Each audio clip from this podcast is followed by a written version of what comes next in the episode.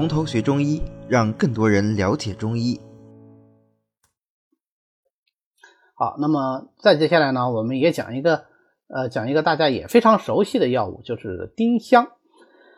丁香这个药啊，啊非常有趣啊，因为我们如果不讲中药啊，光是讲丁香的话，其实可以给我们很多联想。中国古人呐，呃，他对各种植物啊，还有花呀，都制造了各种文学的意象。那么你比如说荷花啊，就是出淤泥而不染、冰清玉洁的感觉，对吧？比方说牡丹就是富贵。那如果你提到丁香的话，它是怎样的一种文学意象呢？啊，就是纠结啊。所以你看李商隐的《代赠》里面，他说：“芭蕉不展丁香结，同向春风各自愁。”啊，为什么丁香会给人一种很纠结的感觉呢？啊，因为这个丁香开花的时候啊，它感觉是不能够完全盛开的，总觉得内有郁结未舒啊啊，所以文人就制造了这样的一种意象。好，那么问题来了，李商隐是晚唐时期的人啊，那他写的这个丁香跟我们现在用的这个药物里的丁香是同一个丁香吗？我们要解决这个问题，首先就要了解一下，说丁香这个药是什么时候？呃，被我们载入《本草书》啊，开始使用的。因为你正式的进入《本草书》，就说明我们中药学这个体系已经完全的接纳了它。啊，丁香是嗯，唐代真权的《药性论》首先记载了。当然，这本书本身已经是失传了。我们现在是从其他的书里面把它呃记录出来的啊，这么一本书。OK，那么既然是这样的话，我们就有理由相信李商隐那个时候已经有了丁香了，对吧？啊，实际上呢，呃，关于丁香还有很多传说啊，同样也是在这个唐代啊，据说是在武则天时期，呃，有一个官员，呃，可能身体也不是特别好，就口臭，口臭呢，然后跟武则天讲话呢，那个武则天因为她毕竟是女性嘛，对吧，就多少还是有点洁癖，会爱美一点点，对她这个口臭就非常的难以忍受，但是她身为女王啊，女皇啊。呃，他也不能说你口臭我就把你怎么样，对吧？这样也显得非常的没有胸怀。所以呢，哎，他就给这个官员呢，你可以说赏赐吧，啊，就赏赐了一些看起来黑乎乎的东西啊，棕褐色的东西啊，小小的，叫这个官员含到嘴里，官员吓坏了啊，以为是给自己赐的鹤顶红一碗呢，这是要自己的小命啊。结果战战兢兢的含上去以后，哎，发现没死啊。但是口气变得很清香啊，才知道原来啊，则天皇帝是让他含上这个丁香以后呢，就可以治口臭啊，不要那么冲鼻。呃，后来就形成了一个习俗啊，很多这个官员在相互呃朝堂议论的时候呢，就含一点丁香在嘴里面，这样的话就会口气芬芳啊，也不是那么讨人嫌。哎，这样的话就成为一种社交的礼仪。那人说，那既然是这样，这可以称得上是唐代的口香糖啊？为什么后来没有流行起来呢？原因很简单，太贵啊！丁香一直到五零年代啊，就是一九五几年才在中国大陆本土引种成功。之前呢，一直是从这个东南亚传过来的这个香料。那大家可以想见，一般人呢。你肯定是买不起了，只有达官贵人才会去用这个东西。而且，嗯，如果是在自己家里，那他也没有必要去含这个东西，这不是浪费钱吗？对吧？啊，我是老爷，你们都是什么仆人呐、夫人呐、啊小少爷呀，对吧？你你当然不能够去嫌我嘴巴臭了，对吧？好，所以这个就导致他只能成为上层士大夫的一种。习俗啊，没有被流传开来，所以我们现在好多人都不知道。好，那么言归正传啊，我们来看一下丁香到底是个什么东西。丁香呢，我们现在用的这个丁香啊，是桃金娘科的常绿乔木植物丁香的花蕾啊。那这个花蕾入药呢，我们就称之为公丁香啊。如果是已经结了果实，这个果实入药呢，就称之为母丁香。那公丁香也好，母丁香也好。跟我们现在讲的那个带着淡淡的忧愁的紫色的丁香花有什么关系呢？啊，它们两个是完全不同种的植物啊。我们入药用的这个丁香是桃金娘科的，它主要生长在热带啊，所以我们前面讲它是东南亚在种的一种香料。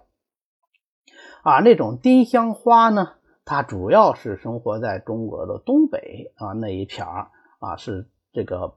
温带偏寒地区和寒带啊，它是木犀科的植物啊，就完全它不是一种植物啊。这个我们因为现在对中药了解少啊，所以经常有人就会搞混啊。其实此丁香非彼丁香啊，大家记着就可以了。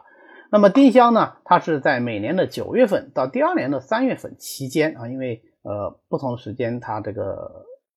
不同地方它开开花的时间它可能不是特别一样，那么你要等这个花蕾啊慢慢由青色转成一个鲜红色的时候啊，这个时候呢把它给采收下来啊，收下来把花梗除掉，干燥啊，干燥以后当然就变得啊颜色有点黑啊，但不是纯黑色啊，褐色还黑褐色啊这样的一个小小的一个东西，像钉子一样啊，又很香啊，所以就叫做丁香啊。我们说文雅一点就是花心如钉，气味芬芳啊。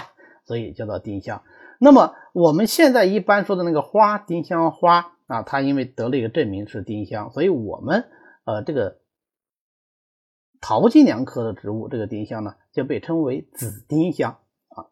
所以这个呢也可以给我们提供一个鉴别，就是如果他说是紫丁香啊，那那个儿子的子啊，紫丁香，那么就是我们这个植物。如果说的是丁香花啊，那么就是木犀科的那个植物啊，它不是一个东西。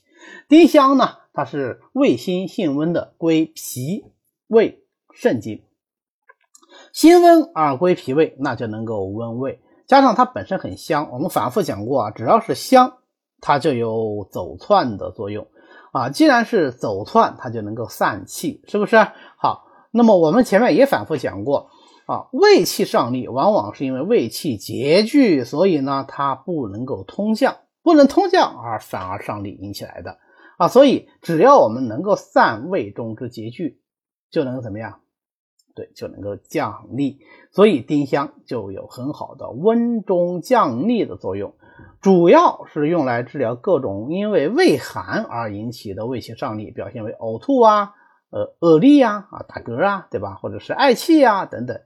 丁香降胃气的作用是相当强的啊，因为不管是它本身的这个辛温的性味呢，还是它的这个呃香气啊，都是比较突出的。所以我们一般呢，呃，拿它治恶力呃会多一些，呃，也可以把它拿来治呕吐。因为呃，如果只是嗳气的话，那用很多药都可以解决而且没有必要用丁香了。我们前面讲过，丁香毕竟还是比较昂贵的一个药物。那么丁香配上人参啊、生姜，就是治疗胃寒呕吐的代表方。比如说丁香柿地汤啊，在这里啊。呃，又出现了一个湿地，是吧？湿地我们估计是不讲了啊，所以在这里简单的提一下，湿地呢是胃苦能降，也是特别善于降胃气的啊，所以丁香和湿地这两个药合在一起作为君药的丁香湿地汤啊，治疗这个胃寒呕吐和恶痢啊，就是那种打噎啊呃这么一下，那个效果都是非常好的。当然，呃，我们只要讲到。治呕吐就会想到半夏，对吧？想到生姜，那么丁香配上半夏也可以治疗呃胃寒呕吐，有非常好效果。那我再加点生姜，当然也是没问题的啊。呃，如果同时还有虚寒呢，那就要加点白术啊这样的药来给它怎么样？哎，对，健脾是吧？来来补中。那么在白术健脾补中的基础上，再配上丁香降气、杀人散气啊，杀人也是可以降的啊。